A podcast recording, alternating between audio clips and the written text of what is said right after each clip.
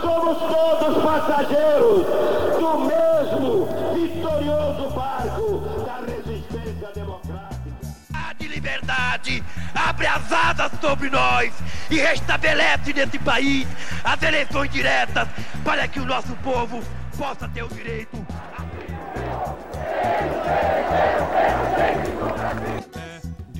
Um grito de liberdade! O documento da liberdade, da dignidade, da democracia, da justiça social do Brasil. Que Deus nos ajude que isto se cumpra. Olá pessoal, aqui é Paulo Ricardo Schier. E aqui é Bruno Menezes Lorenzeto. E estamos começando o Café Democrático, nosso podcast sobre direito constitucional e democracia. Esse é o nosso programa onde vamos conversar sobre o princípio federativo, o contexto do princípio federativo enquanto princípio fundamental na Constituição Federal de 1988. A viagem será longa, mas não temos pressa de chegar ao nosso destino. Pegue seu café e boa audição. Então, hoje a gente vai falar sobre a ideia do federalismo. É, é um princípio bastante importante para a gente compreender a organização do, do Estado brasileiro e, e, várias derivações que a gente passa a observar em termos bastante práticos é, dessa opção que o Brasil vai adotar. É, o Brasil não, nem sempre foi é, uma, uma federação. Há uma origem histórica nos Estados Unidos que é importante ser lembrada no próprio nome dos Estados Unidos. Né? Então, uma reunião de estados inicialmente soberanos uh, que optam por sair de uma confederação logo após a declaração de independência da, da Inglaterra e formar então uma união, né? Então o próprio nome Estados Unidos é, acaba nos levar a essa dimensão uh, federalista. Mas então aqui a gente vai fazer um panorama, né? Porque esse é um tema extremamente rico, tem várias é, derivações no plano tributário, em diversos é, segmentos dentro do direito, né, até do aumento do poder dos estados, a capacidade legislativa dos estados, um exemplo que é sempre recorrente, né, do porquê que o, o, um estado brasileiro não pode ter autonomia na sua legislação penal, né, por que, que não posso criar é, um, um, regime diferenciado sobre matéria penal uh, no, no, no, estado X do, do, país e assim por diante. É, e o que a gente vai fazer hoje, então, é explicar os pressupostos teóricos para a compreensão dessas questões. Eu acho que o Bruno já uh, fez um disclaimer aqui, né? É, dizendo que, na verdade, nós não vamos uh, trabalhar numa perspectiva mais aprofundada de como é que funciona todo o sistema de repartição de competências e como é que é a estrutura da Federação Brasileira. É, a ideia dessa primeira conversa, dessa primeira abordagem do princípio federativo é exatamente apresentar o princípio federativo como uma forma de Estado enquanto um princípio estruturante na, no contexto da Constituição de 1988. E é exatamente por aí, então, que a gente começa. A federação é um princípio estruturante, é, aparece já na, no contexto do título 1 da nossa, da, da nossa Constituição Federal. É, o artigo 1 é, da Constituição inicia dizendo a República Federativa do Brasil, formada pela União Indissolúvel de Estados, Municípios e Distrito Federal. E com isso a gente pode perceber perceber que federação não é apenas o nome do Estado brasileiro, mas é, já indicia a opção por é, um deter, uma determinada forma de organização do poder, de distribuição do poder no âmbito do território. Então, trata-se, é, numa primeira abordagem, a federação, para usar aquela expressão do Carl Schmitt, é, de uma decisão política fundamental no que diz respeito à forma, no que diz respeito à forma de Estado, e é tão relevante, é tão importante é, o princípio federativo que, inclusive, é definido como uma cláusula pétrea. A primeira cláusula pétrea no artigo 60, parágrafo 4 inciso 1, exatamente é a forma federativa de Estado. E a ideia da federação ser uma cláusula pétrea, a gente vai perceber na sequência da nossa conversa, é basicamente proporcionar ao mesmo tempo que a federação seja um vínculo indissolúvel, daí o sentido de ser cláusula pétrea, e ao mesmo tempo para possibilitar aqui a garantia de um grau de autonomia às entidades federativas, porque se o arranjo de distribuição de tarefas, de competências não for protegida como cláusula pétrea, não estará imune a reformas constitucionais, modificações e um rearranjo intenso em termos de distribuição de competências, o que poderia afetar a autonomia e autonomia, é, antecipo desde já, é a palavra-chave, é a, a, a palavra que expressa a noção, a noção central de uma federação. O Brasil nem sempre foi uma federação. Na nossa primeira Constituição, a Constituição de 1824, é, havia a disposição clara aqui de que o Brasil adotaria a forma unitária, a forma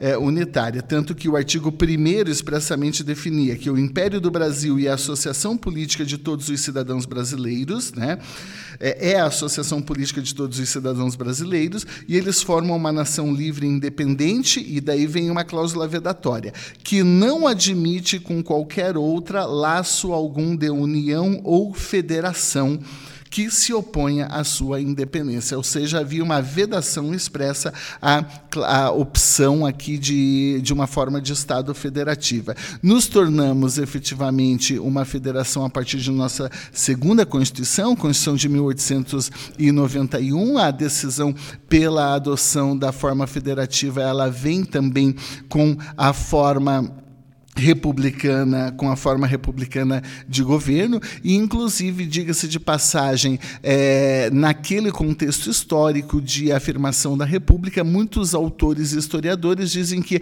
era muito mais importante ali a criação da federação do que a própria República, porque a federação queria garantir é, uma autonomia é, muito grande para as províncias, para os estados, então, que é, estavam sendo é, reconhecidos, de modo a perpetuar aqui um certo domínio das elites agrárias locais que poderiam ficar imune às decisões e às interferências de um determinado poder central. Esse teria sido é, um dos grandes motes ali do processo de rompimento, de, do processo de rompimento com o Brasil, com o Brasil Império. Então, é, a federação, exatamente no que consiste, né, em termos teóricos, é, aqui metodológica falando, é, metodologicamente falando. É, a federação diz respeito à definição de uma forma de Estado e, portanto, de, uma, é, de um mecanismo de distribuição territorial do poder ou de distribuição espacial do poder que, é, de uma certa maneira, então se contrapõe às ideias de Estado unitário e à própria ideia de confederação. Quando a gente fala, portanto, em forma de Estado, lembrando aqui a noção de Biscarete de Rufia, nós estamos falando do modo como a comunidade política organiza o poder dentro do seu, dentro do seu é, território. Basicamente, a federação, então, ela nasce surge num momento, é, num momento é, histórico específico, no contexto do constitucionalismo norte-americano. E por que, que é importante pontuar isso? Porque a palavra federação ela já existia antes do constitucionalismo norte-americano, antes da Constituição da Filadélfia e assim por diante. Nós falavam é, nas, é, em cidades, estados e federações, no contexto é, da, da, da é, da Itália, é, né, não, não existia a Itália, mas das cidades-estados na Itália, antes mesmo, no período da Antiguidade, se falava em federações no âmbito das cidades-estados é, é das cidades-estados na Grécia e assim por diante. Então, a expressão federação, ela é uma expressão muito antiga, é, principalmente porque, é, etimologicamente, federação vem de fedos, e fedos significa união, ali aliança e nós estamos então falando de alianças entre estados. Então, até um determinado período histórico, qualquer aliança entre estado era uma federação. Agora, no sentido como nós conhecemos hoje, a federação ela tem aqui um conteúdo específico, uma noção específica que se desenvolveu com a experiência com a experiência do constitucionalismo do constitucionalismo norte-americano. Basicamente, então, como é que nasce essa federação, essa experiência federativa nos Estados Unidos e como ela vai se espalhar pelo mundo? Acho que eu vou fazer aqui uma consideração eh, inicial, né? E eh, o Bruno pode aqui também eh, trazer algumas ideias interessantes. Mas, basicamente, quando as 13 colônias se tornam independentes da Inglaterra, elas se constituíram num primeiro instante como 13 novos estados soberanos independentes, cada um com a sua constituição. Algumas constituições melhores, outras piores, constituições com características diferentes. É, há sempre um destaque muito grande em relação à Constituição é, da Virgínia, é, por conta de algum catálogo de direitos fundamentais que já aparecia, é, que já aparecia no contexto dessa Constituição, mas enfim eram estados soberanos e independentes. Ocorre que esses estados nasceram é, com uma configuração bastante frágil, não possuíam é, uma estrutura de defesa, uma estrutura de organização econômica sólida e evidentemente, como haviam passado por uma situação conflitual no seu processo de independência, era muito provável que é, pudessem aqui ser reincorporados pela Inglaterra novamente. E isso, então, induz os diversos estados a estabelecer um vínculo, uma aliança, que, no caso, é, eles firmaram através de um tratado internacional estados soberanos, né, quando se relacionam, se relacionam através de tratado, que é tipicamente um vínculo de direito público internacional. E esse documento é conhecido como artigos de confederação.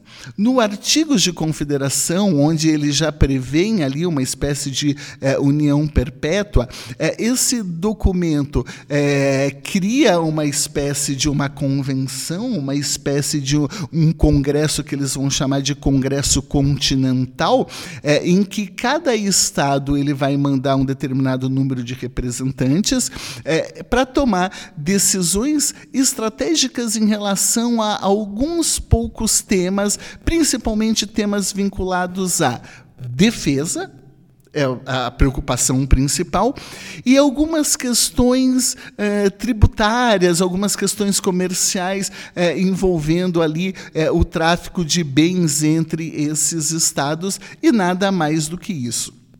Todavia, esse vínculo de confederação, ele foi fonte de inúmeros conflitos, exatamente porque, como nós estamos lidando com estados que são estados soberanos, se você não tiver uma decisão unânime, o Estado que estiver insatisfeito a qualquer momento vai poder se retirar desse pacto, o que acaba, é, portanto, é, é, estabelecendo uma fragilidade grande na forma, na forma de relação. E é, é por evidente. Era muito difícil você conseguir sempre decisões unânimes quando você tinha 13 estados soberanos com características muito diferentes.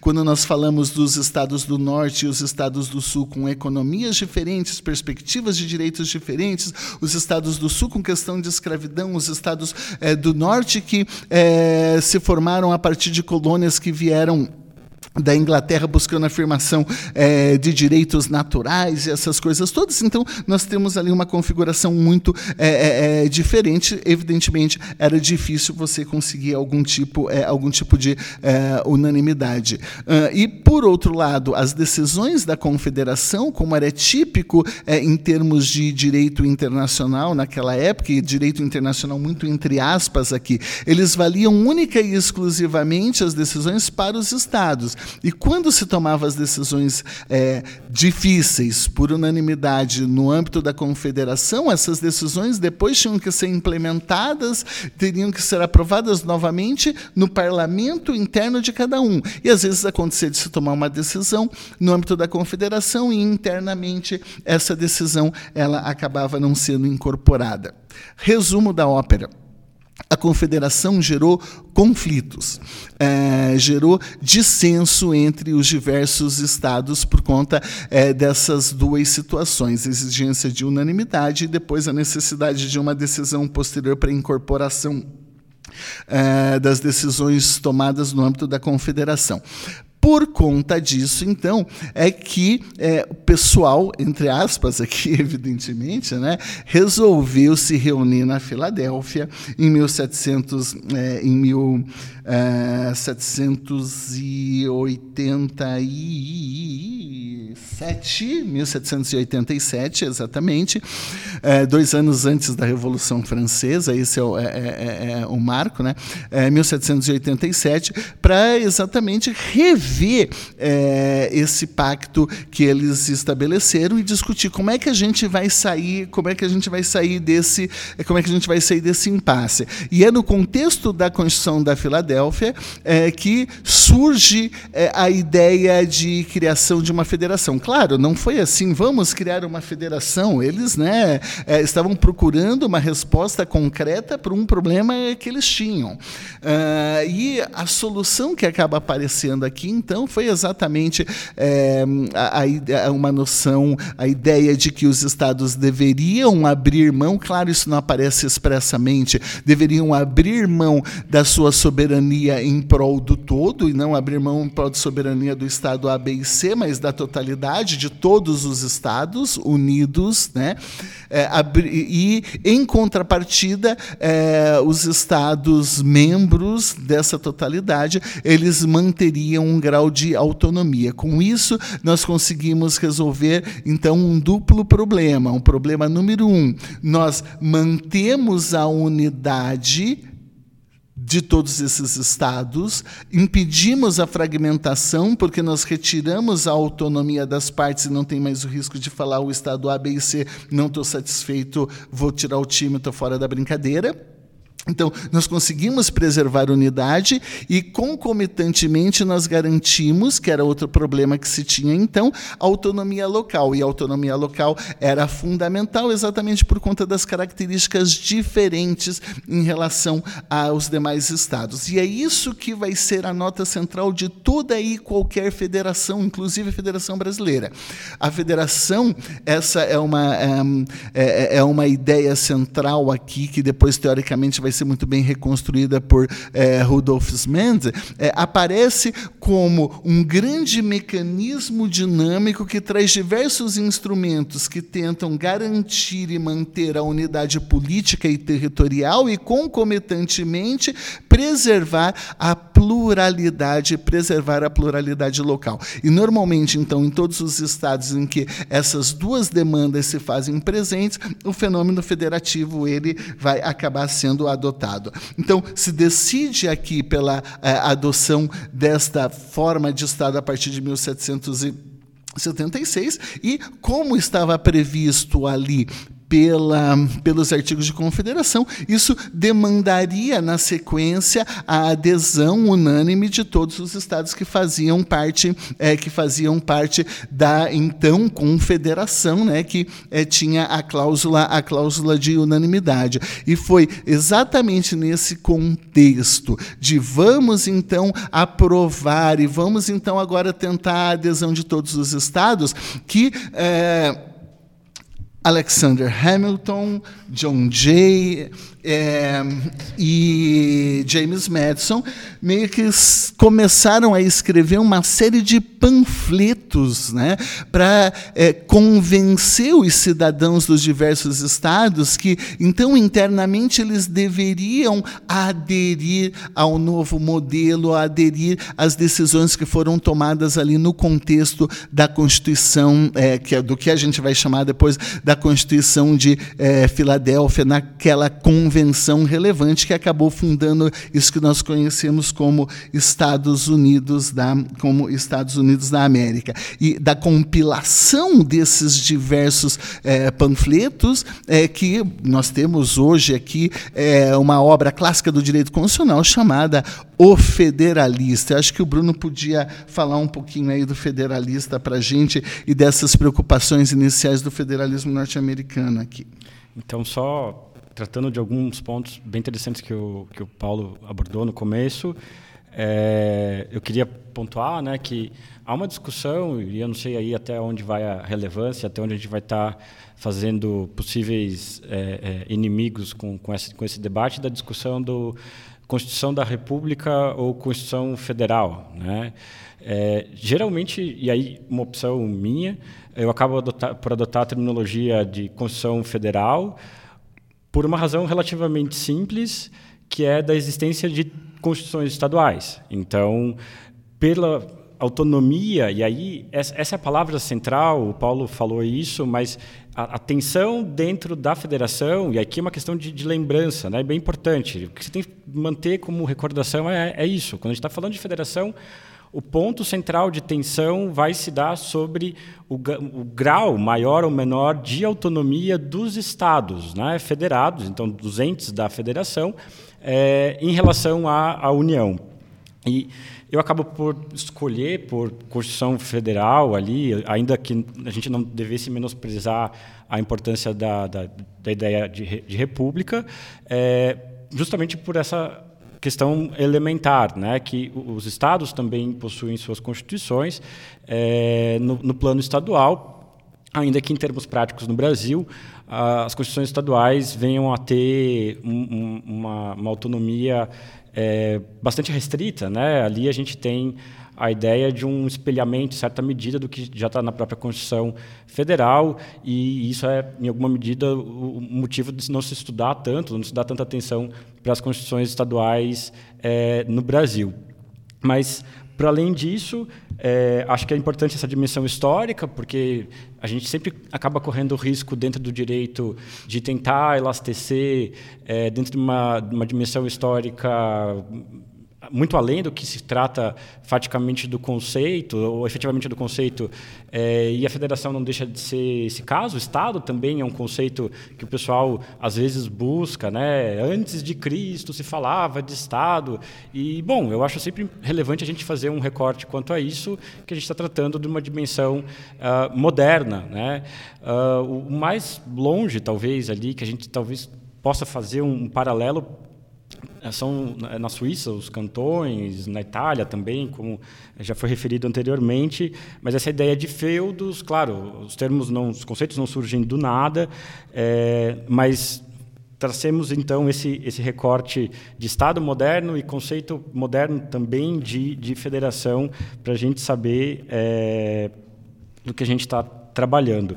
No que diz respeito a, a, então a, ao federalismo na sua origem é, americana é também é importante a gente perceber que o, o, Brasil se torna Estados Unidos do Brasil né? Esse é sempre um, um detalhezinho interessante que então com a Constituição de 1891 além da República e da Federação né? Com um ênfase bastante grande na parte da Federação né? Porque antes você tinha o Estado unitário é, mas a gente se torna, então, Estados Unidos do, do, do Brasil, e, e aí a, a, ideia de autonomia ressurge, porque, em alguma medida, daria para a gente debater até que ponto uh, essa dimensão unitária ela não ela deixou de, de acontecer ou em que momento da história a gente efetivamente passou a conceder poder para o plano estadual é, e, e, os eventuais riscos que isso passa a vir a, a ter.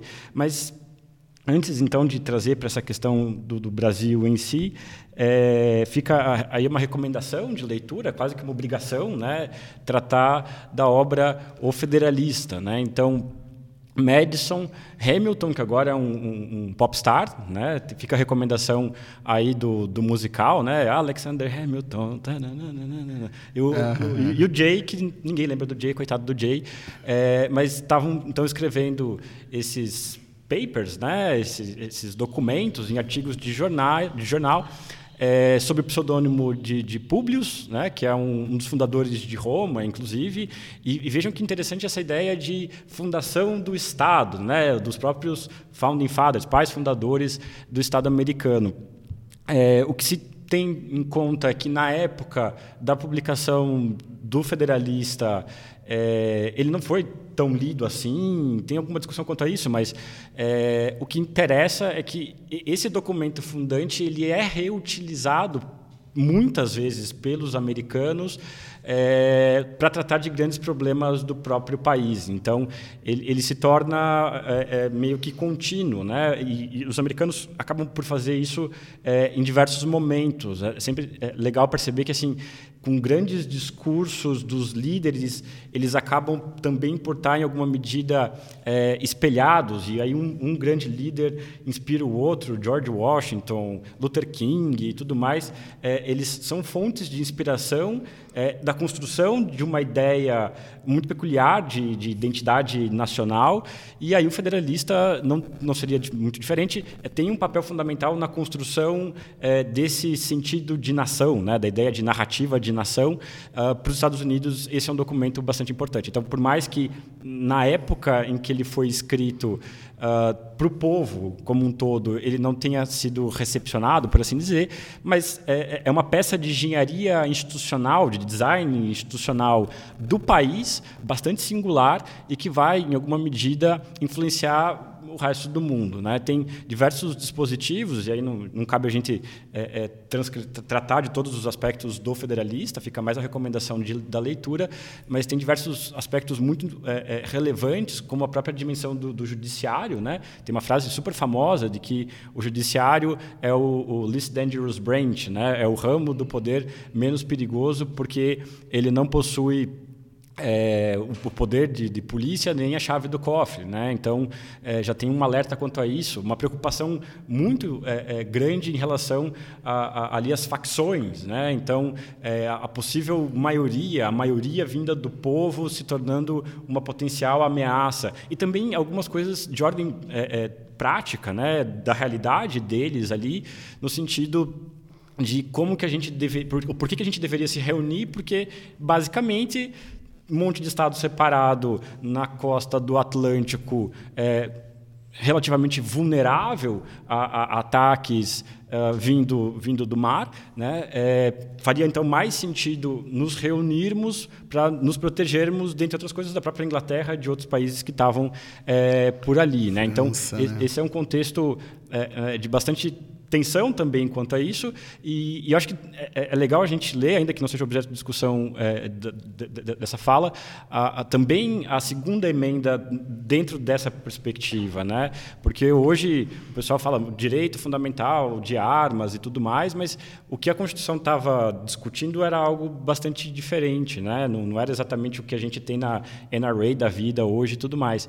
É, mas o Paulo falou algo muito relevante em relação a essa tensão ali, né? Dá, dá para ver que isso perpassa a, a, construção do documento final super importante que é a Constituição dos Estados Unidos uh, e a tensão entre o Sul e o Norte, os acordos, as barganhas é, são muito grandes para se chegar em algum tipo de acordo. É, talvez um, dos fatores mais significativos em relação a isso é que a Constituição americana vai prever a escravidão. Né? Há quem diga que, inclusive, a única cláusula pétrea é, da Constituição americana seja a previsão da manutenção da escravidão por não sei quantos anos, é, e, e, não se tem ali né, a os direitos fundamentais. Então, os direitos fundamentais, a Bill of Rights, vem só depois no formato de emenda, justamente pela dificuldade que eles tinham é, em chegar em, em, acordos, o que é algo, se a gente parar para pensar, bastante comum em assembleias constituintes, né? barganhas e assim por diante. Inclusive, Bruno, é, muita gente sustenta a tese de que a guerra da secessão ela acaba sendo deflagrada exatamente quando aquele período da previsão ali da, é, é, da escravidão como cláusula pétrea ele estava terminando e a necessidade de extensão ou não extensão e a revolta do, do, dos estados do sul, né?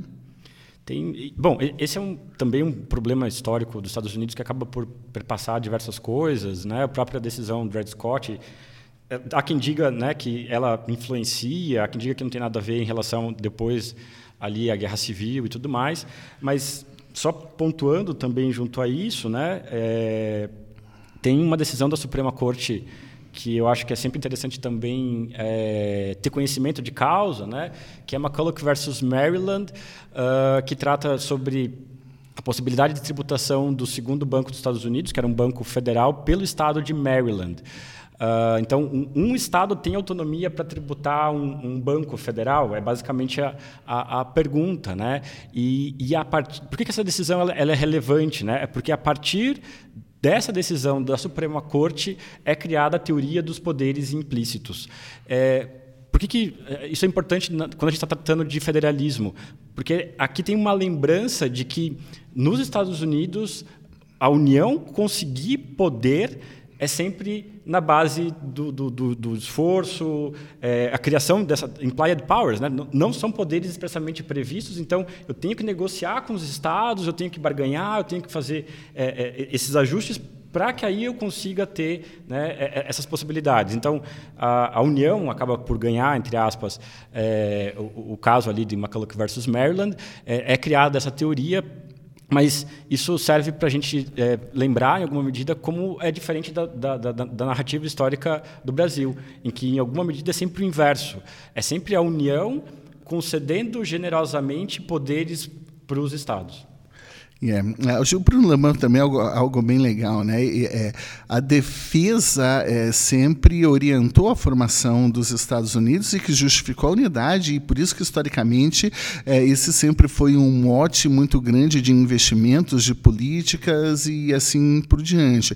E o medo aqui de uma invasão, de um ataque, não era apenas da Inglaterra. Né? Eles estavam ali é, para o oeste com os, com, com, com os franceses ali também tinha, então eles estavam meio que num, num, num, num estreito, por um lado, mar e Inglaterra, que tinha a maior, maior frota é, naval do mundo, do outro lado estavam os franceses é, e também os holandeses. Então eles estavam é, ali numa situação de, de, de, fragilidade é, muito grande. E outra questão é, é bastante interessante para a gente entender o contexto da formação dos Estados Unidos, e a gente para de falar dos Estados Unidos por aqui, lembrando desse desse, desse detalhe é que é, o que eles queriam também era afirmar uma democracia, porque naquele momento histórico, todos os grandes estados com grande dimensão territorial no planeta eram impérios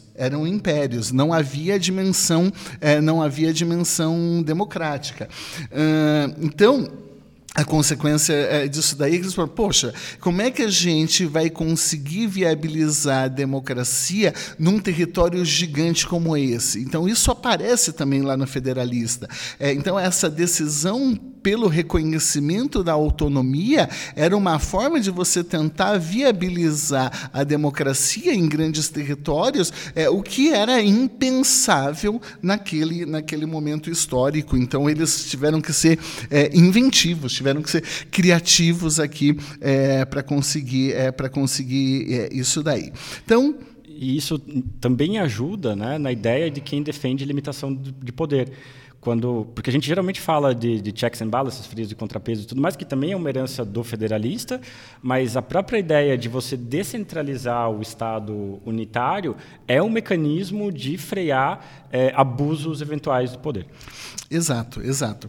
Uh, então com essas é, é, noções aqui de que a federação ela vai implicar num processo é, de concessão de reconhecimento de soberania para o todo e, ao mesmo tempo, reconhecimento de autonomia para possibilitar pluralidade local às entidades federadas, o que, então, é, vai gerar aqui um novo tipo, uma nova forma de Estado efetivamente mais complexa, é, com características bastante diferentes. Então, a gente é, pode aqui é, analisar um pouquinho as características da federação é, a partir disso, porque essas características vão aparecer em todas as as federações do mundo.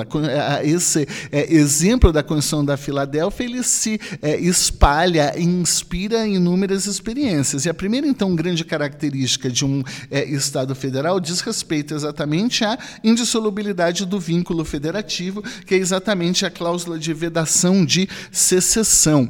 É, porque, como a grande preocupação ali era como é que a gente vai manter todo mundo junto quando nós temos um é, é, diversos estados que são soberanos, que era o que tinha no momento da confederação, é, a, a partir do momento em que os estados abrem mão da soberania, automaticamente acaba a possibilidade de alguns dos estados membros, de alguns dos estados membros se retirarem ou se retirar mais especificamente é, da federação, o que faz com que o vínculo seja é, indissolúvel. A partir do momento que alguém fala tô fora, a união, é, que acaba, portanto, sendo é, o representante do todo, que acaba sendo o titular da soberania, vai então cuidar da manutenção, é, da manutenção da unidade, intervindo aqui, ainda que seja na base da força e assim por diante, para preservar a unidade política e unidade é, territorial. Não sem razão, é, tem um constitucionalista italiano, é o Giorgio Del Vecchio,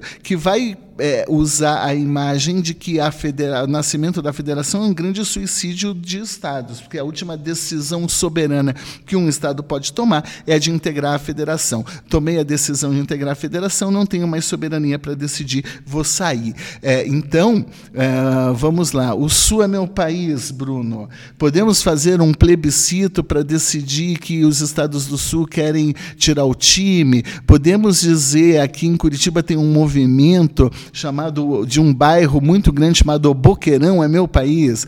Será que a gente pode ter é, é, é, admitir no âmbito da federação esse tipo de movimento? É compatível? Então, aí entra justamente a questão da ideia de cláusula pétrea, né? então, da, da impossibilidade da secessão. É, o que, que não pode? Né? Um determinado Estado se declarar independente e falar, agora, partir de então, eu tenho, é, sou um Estado soberano. Né? É, é, o Acre decide, depois de tanto bullying sofrido, declarar que é, um novo, é um Estado soberano, Estado soberano do Acre com a capital em Rio Branco e assim por diante. Mas o que, que é possível, né? Uma subdivisão de estados, dividir o Paraná no meio, seria possível? Sim, né? E aí que é interessante a gente ver que o STF já se posicionou, inclusive, sobre essa questão no, no, no, em relação ao Pará. É, tinha a proposta da divisão do Pará em Carajás e Tapajós, né? seriam então ali três estados, uma, uma divisão do, do, do, estado. E uma dúvida que surgiu era sobre a, a, a forma de votação para a realização dessa divisão, porque o, a parte que, que possui maior densidade é, populacional estava concentrada naquilo que sobraria do, do, próprio Pará.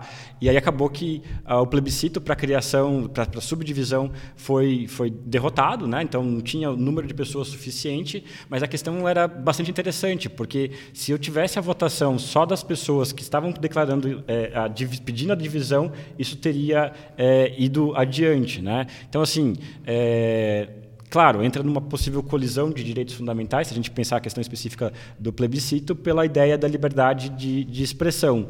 Mas é, a questão é que, se em algum momento isso se tornar é, realidade, né? e aí eu acho bastante engraçado que formaram um, um, uma forma de marketing, né? o Sulito, né? tinha então uhum. ali uma tentativa de vamos fazer uma propaganda para o pessoal aderir né, a esse movimento do Sul e tudo mais, fizeram o Sulito, e aí o pessoal, para, enfim, né, é, brincar um pouco com essa questão, fizeram o Brasil Zord, que era a reunião das, das várias regiões, incluindo o, o, coitado do, do Sulito. Né? Mas, tirando então essa parte da, da, da, das besteiras e tudo mais, é, teria uma restrição um dia que eventualmente alguém é, é, viesse a considerar isso como algo efetivo, teríamos problemas. Claro, no plano da liberdade de expressão, você até poderia defender esse tipo de ideia. Então, dizer, ah, você não pode defender que o Sul é meu país porque nós vivemos numa federação. Não. É, aí não há, não há nenhum tipo de empecilho. Vivemos aqui num Estado que ainda garante determinados direitos fundamentais. A liberdade de expressão é, é um desses direitos fundamentais. Agora, a partir do momento em que Estados do Sul se mobilizam, é, movimentam tropas e declaram independência, independência, opa, daí isso gera a, necessidade de uma é, intervenção federal, gera a necessidade de uma intervenção, se for o caso, inclusive, é, de tropas aí para preservação, é, para preservação da unidade. Uma grande segunda característica, então, da federação é essa cisão entre soberania e autonomia, de modo que na federação nós temos aqui alguém que represente o todo, o aspecto da unidade. Normalmente nós designamos, isso acontece no Brasil, essa entidade como União, né, que vai ser a titular da soberania, e em contrapartida, os estados que é, participam aqui da federação desse todo, eles são detentores de um grau de autonomia, e nós já falamos disso, a autonomia é a peça-chave, é o elemento-chave para entender qualquer é, federação, esse aspecto da necessidade de preservação da pluralidade, da pluralidade local. E o que, que vai garantir essa autonomia? Aí vem uma terceira característica a existência de um sistema rígido de repartição de competências. Por quê? Porque é a repartição constitucional de competências que possibilita a existência de autonomia. É, então, quando a Constituição vem e diz assim, a competência A, B e C é da União, a competência D, E, F, G é dos Estados, é, o que, que nós vamos observar? Nós vamos observar que é, isso não pode ser modificado. Ah, mas é, não corre o risco da União se intrometer em assunto dos Estados, porque isso vai implicar numa inconstitucionalidade numa invasão do campo da autonomia. Eventualmente poderia ser feita uma emenda constitucional para retirar as competências dos estados e passar para a União, isso retiraria a, autonomia dos estados. E bem por isso que a federação é uma cláusula pétrea, que vai impedir algum tipo de reforma constitucional que retire substancialmente competências dos estados, afetando o núcleo essencial, o núcleo essencial da sua autonomia. Por isso que o sistema rígido de repartição de competências é importante. Nós não vamos conversar isso neste programa de hoje, mas é, o sistema de repartição de competências é diferente nas diversas experiências aqui das federações mundiais. A gente tem um esquema de repartição de competência nos Estados Unidos, Canadá, a gente tem um sistema indiano, tem um sistema alemão, a gente tem é, é, é, o sistema brasileiro com uma série de peculiaridades. E a ideia de hoje não é abordar como é que funciona esse esquema de repartição de competências.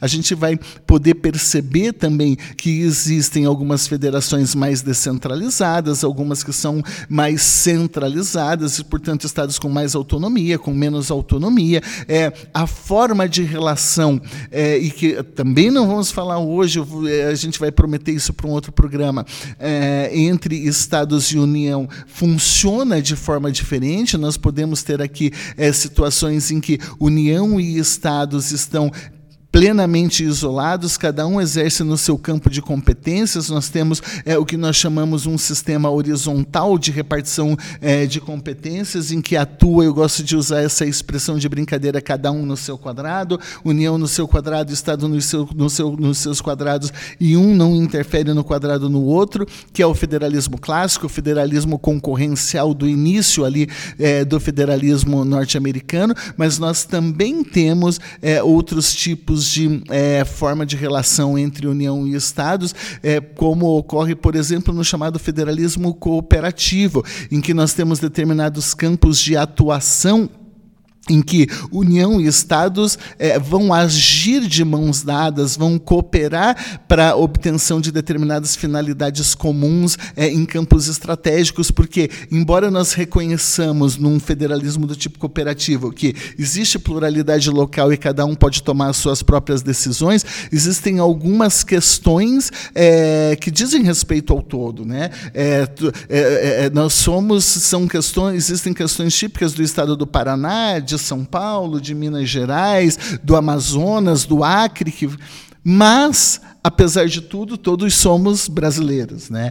É, e nesse todos somos brasileiros, é, questões que dizem respeito à fome, desigualdade social, miséria, e daí temas, por exemplo, como é, saúde, educação, inclusão é, de portadores de necessidades especiais, deficientes físicos, menores, criança e adolescente, idoso. Esses temas muito sensíveis de desigualdade, é, o federalismo cooperativo cria uma área de atuação comum de forma que essas desigualdades elas acabem diminuindo. Então, vai gerar uma espécie de um federalismo em que tem pluralidade local, mas nos temas sensíveis nós teremos um equilíbrio, para usar aqui a expressão da Constituição do artigo 23 da Constituição de 1988, um equilíbrio do bem-estar em âmbito nacional. É, então, essa é, distinção de autonomia de um lado é, e por outro lado é, e por outro lado soberania e portanto a autonomia a gente vai garantir aqui através de sistema rígido de repartição de competências é outra característica. É, a federação ainda traz essa distinção de é, que o dado da pluralidade, a existência de diversos estados é um dado meramente interno, mas externamente é, o Estado Federal aparece como uma unidade. Lá fora é o Brasil. Quem faz empréstimos em banco internacional, participa de é, ONU, é, organizações internacionais, é o Brasil, é o todo. A pluralidade ela é interna. E, evidentemente, aqui é, o vínculo federativo, como outra característica, é, já ficou bastante claro, é um vínculo de direito público interno, é uma constituição, ao contrário do que acontece, por exemplo, nas confederações, onde você tem estados soberanos que estabelecem um vínculo de direito internacional, um tratado, é, ou coisa que é, o valha como todos os estados abrir, eram igualmente soberanos e abriram mão da federação, consequentemente, internamente todos os estados são iguais. Então, existe aqui é, uma regra de igualdade das entidades federadas, independentemente do seu tamanho, do seu poder econômico, da riqueza, seu território, da sua população, coisa que valha, juridicamente existe uma igualdade, é, uma igualdade jurídica entre os entes federados. E uma outra característica de extrema relevância na federação é, e que traz uma série de repercussões é, interessantíssimas diz respeito à existência, e o Kelsen é, é, é, fala bastante disso aqui, né, é, da existência de uma pluralidade de ordens jurídicas dentro de um mesmo território. Kelsen fala que na federação existe uma ordem jurídica nacional e diversas ordens jurídicas, é, diversas ordens jurídicas locais. No Brasil a situação é um pouquinho mais delicada, porque nós somos o único país do planeta Terra em que nós temos um federalismo de três níveis. Nós temos aqui um federalismo que contempla a União, os estados e também os municípios integram a federação. Mas o mais importante aqui é de reconhecer a existência de uma pluralidade de ordens jurídicas no mesmo território é o fato de a, a gente ter que perceber que não existe é, exatamente uma sobreposição, porque é, cada entidade federativa vai cuidar de matérias diferentes, vão atuar de formas diferentes e assim por diante.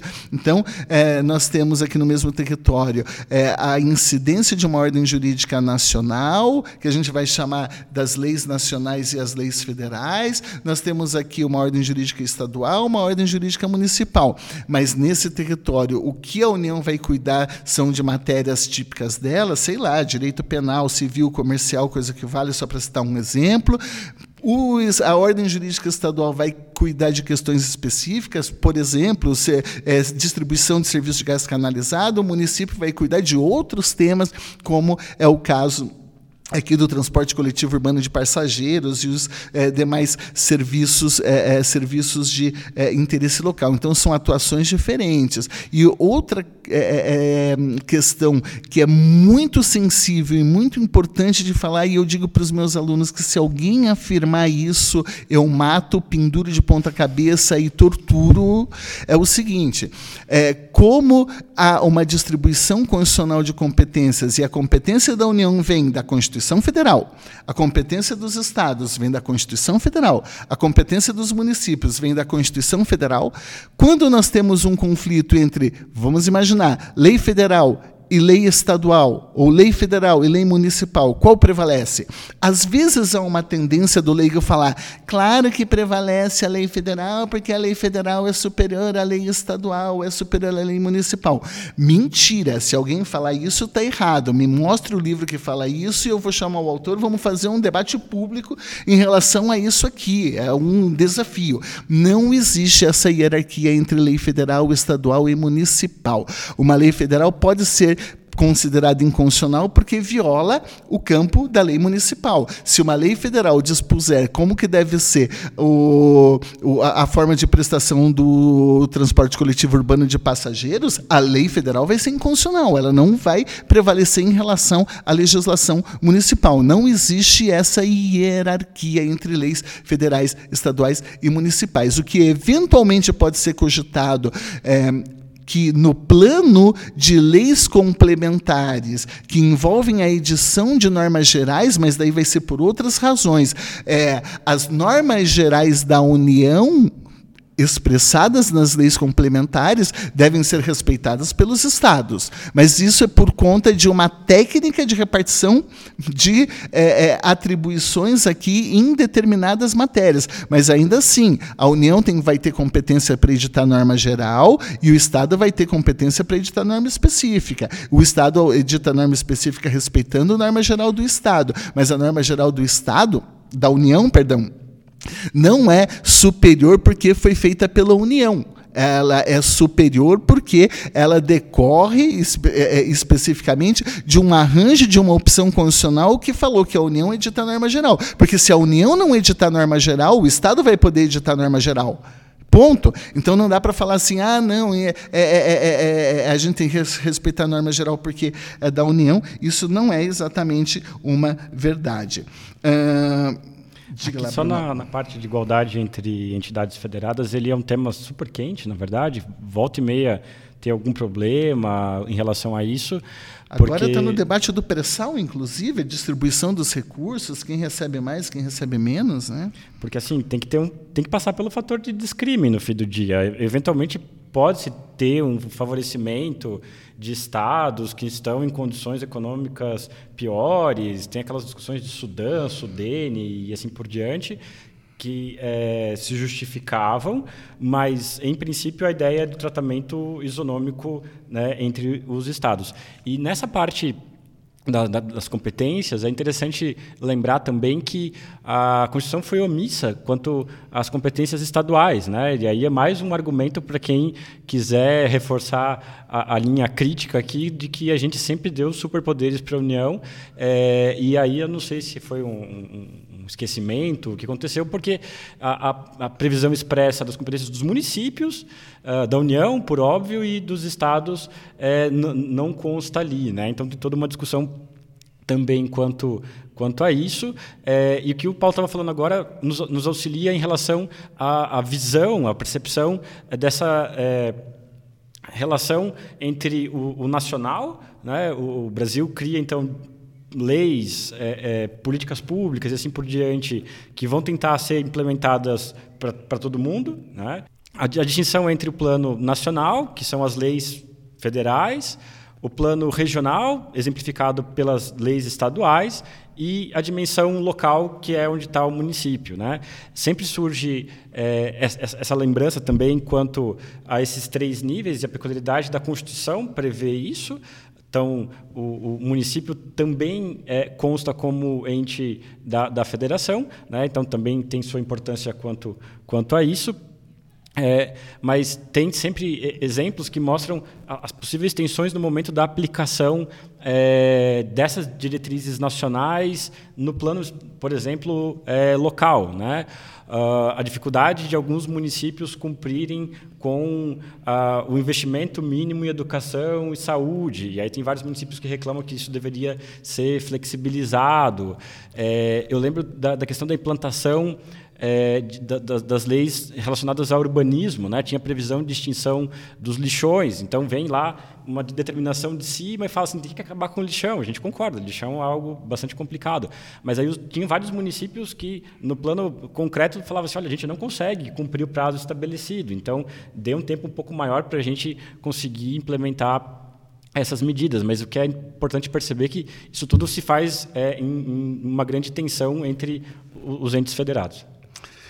Ok. É, uma outra característica da federação aqui, tem, tem, tem, tem mais duas, e para depois a gente então falar por que, que o Brasil virou uma federação, é, diz respeito à participação dos estados na formação da vontade nacional, é, que é uma ideia que funciona mais ou menos assim: eu abri mão da minha soberania.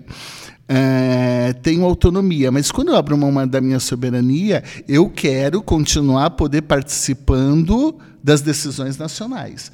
É, então, a questão da existência de um parlamento com uma estrutura bicameral, ela acaba ocorrendo na imensa maioria das federações, em que nós teremos, para citar o caso do Brasil, então, a Câmara dos Deputados como é, uma casa de representação dos interesses do povo e o Senado como é, casa de representação dos interesses dos é, estados. E exatamente como todos os estados são iguais, a representação no âmbito do Senado é paritária. Aqui nós temos todos os estados com três representantes. Há todo um debate é, que não é, comporta nesse momento se, afinal de contas, é, a manutenção do Senado e do bicameralismo é uma exigência, obrigatoriamente deve é, fazer parte, é, deve é, é ser algo inerente às, é, às federações. É, porque, muito na prática, o Senado, tanto no Brasil, isso também, de certa maneira, nos Estados Unidos, não acaba funcionando propriamente como uma instância de representação dos estados, mas acaba funcionando, em regra, como uma espécie de dimensão ou de um estágio conservador né, é, em termos de definição das decisões públicas, porque tanto pela forma como nós escolhemos é, os senadores no Brasil como nos Estados Unidos através de, critério majoritário, é, acaba acontecendo que é, no âmbito da Câmara dos Deputados, eh, nós, temos, nós temos aqui uma formação mais plural, nós temos representação de minorias e assim por diante. Eh, e no âmbito do Senado Federal, eh, nós temos ali representantes de interesses mais majoritários, que demandam mais dinheiro, mais recursos para a eleição por conta do critério, por conta do critério de eleição, de modo que, teoricamente, o Senado é, é, é mais do que representação dos estados a representação aqui de, de uma determinada dimensão mais conservadora é, da sociedade para o bem ou para o mal, é isso daí. É, um último, é, uma última característica aqui das federações hum, diz respeito à existência de um órgão com competência para dirimir conflitos federativos, é, que muitos autores dizem que é um pressuposto, na verdade, de manutenção da federação, e no caso aqui do Brasil é o Supremo Tribunal Federal. Afinal de contas, né, se é, ocorrer um conflito entre os diversos estados, como é que se resolve isso daí? é, a forma de resolução poderia levar a uma fragmentação. Então, o Senado Federal funciona como um grande mediador aqui de conflitos federativos. E, afinal de contas, por que, que o Brasil virou uma federação? O Brasil era um Estado unitário e, como eu disse para vocês, o uh, grande objetivo da federação é manter a unidade e preservar pluralidade local é, através de diversos mecanismos né, dinâmicos que variam de acordo com o tempo e com, com, com o local. No caso do Brasil, quando nós éramos um Estado unitário, nós corríamos um sério risco de fragmentação. É, durante o período do Brasil Império, nós tivemos uma quantidade gigantesca de movimentos separatistas, alguns mais famosos, outros menos famosos, alguns viraram filmes, viraram minissérie de televisão, essas coisas todas, né? É, o caso é, do Rio Grande do Sul é mais famoso. A gente teve também é, isso daí na Bahia, mas a questão é que muitas vezes se esquece, por exemplo, que a gente teve é, uma, é, um movimento que efetivamente chegou é, a declarar os diversos estados do Nordeste a independência do Brasil e criaram a confederação, a confederação de Pernambuco, a confederação dos trópicos, também se falava, se utilizava essa expressão. foram mais de 30 e tantos, agora eu não lembro de cabeça, movimentos separatistas durante o Brasil, durante o Brasil Império. Então o Brasil corria um sério risco de fragmentação. É, e, inclusive, foi nesse contexto aqui que o Exército Brasileiro também ganhou bastante, é, bastante evidência aqui, bastante é, importância nesse processo de manutenção da unidade nacional, inclusive surgindo aqui é, nomes é, muito conhecidos na história de almirantes, generais e duque de Caxias e essas coisas todas. Uh, então, é, para se evitar aqui, daí agora vem uma explicação dupla, para se evitar uma fragmentação Uh, a opção federativa era a opção óbvia que o Brasil deveria seguir. É, e ao mesmo tempo, é, eu comentei isso lá no começo, lá no começo uh, do programa. É, ao mesmo tempo, nós tivemos um problema muito sério no período do Brasil Império, que estava vinculado ali é, não só a movimentos federalistas, movimentos republicanos, mas a todo aquele debate do é, em, tor em, torno da, da, depois do que veio a ser a proclamação da República, mas que envolvia a, a, o reconhecimento, a, abolição da escravatura e reconhecimento de, é, é, de determinadas mudanças e políticas liberais por parte do, de, de Dom Pedro II, que é, acabaram é, levando a uma insatisfação muito grande das elites agrárias, das, das elites agrárias locais. É, então, no Brasil, nós tivemos uma reação é, dos poderes locais, conservadores e assim por diante, para querer, opa, que o Estado Central não vem aqui impor a abolição da escravatura, mexer no sistema eleitoral, que não vem aqui buscar democratização e essas coisas todas.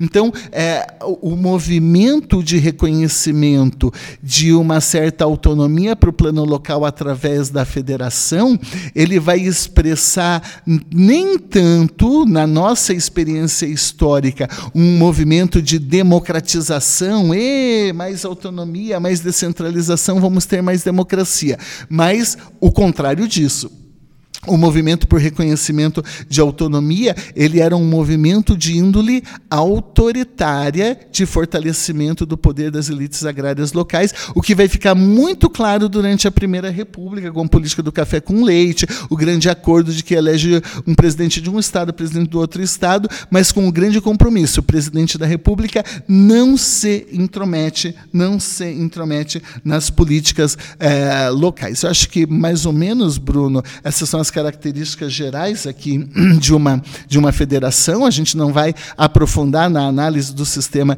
de repartição de competências no Brasil, os diversos modelos de federação que existem pelo mundo. A gente promete voltar isso daí mais para frente é, num outro programa. É, só quero fazer minha observação final dentro dessas, dessa caracterização geral aqui de federação.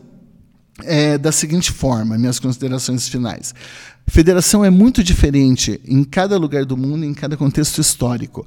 Não existe um modelo único de federação. A federação ela se adapta, assim como a separação de poderes, a diversas demandas específicas do povo, do arranjo político é, que nós é, vemos em cada lugar e em cada momento. Tanto que eu gosto sempre de deixar isso muito claro, porque eu vi um programa de um partido político é, que foi lançado recentemente que propunha que o Brasil, afinal de contas, é, assumisse um modelo de federalismo de verdade, como o federalismo norte-americano, que vai reconhecer plena autonomia para os estados. Mentira! Mentira. É, isso tudo que a gente falou aqui didaticamente sobre a formação do federalismo norte-americano, a gente falou para efeitos didáticos, mas não significa dizer que o federalismo norte-americano possui essa, é, essa configuração hoje.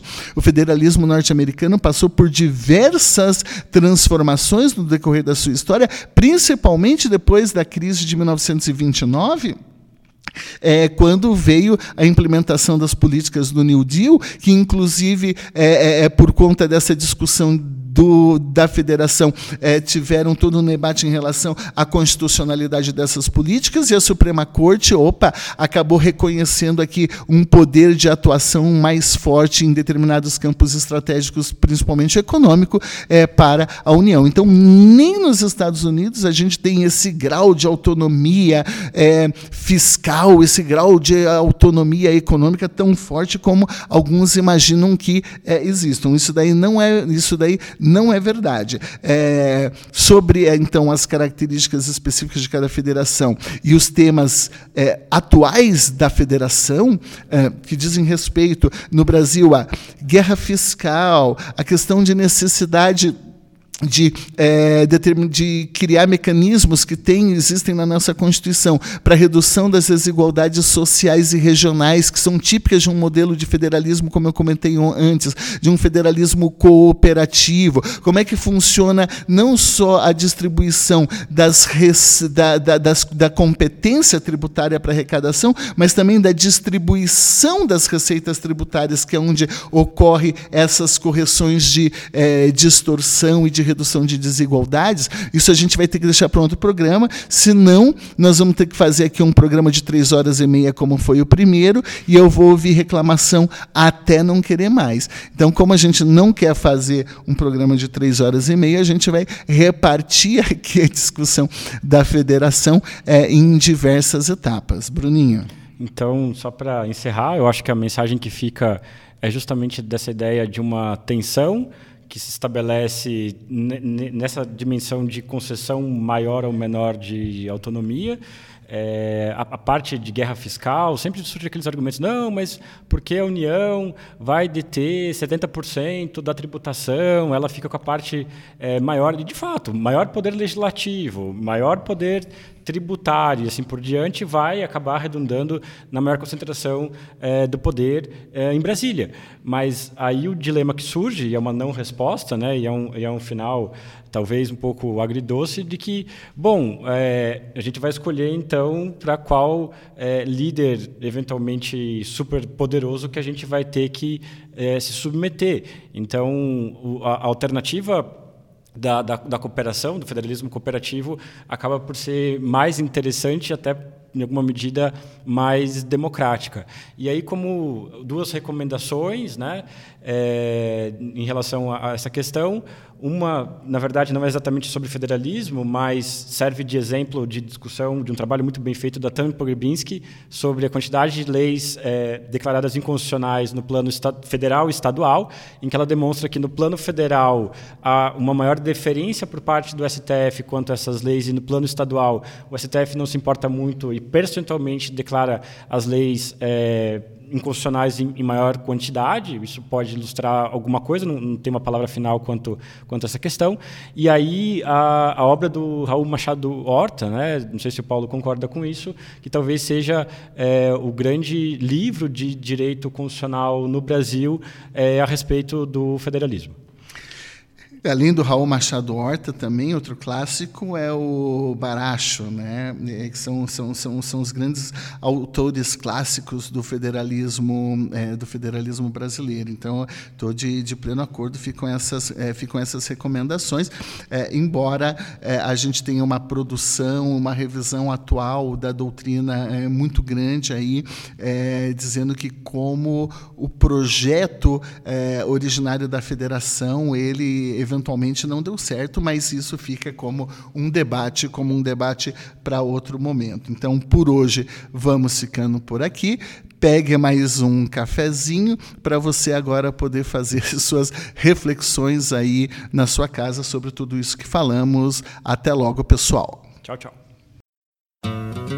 Não posso ficar nem mais um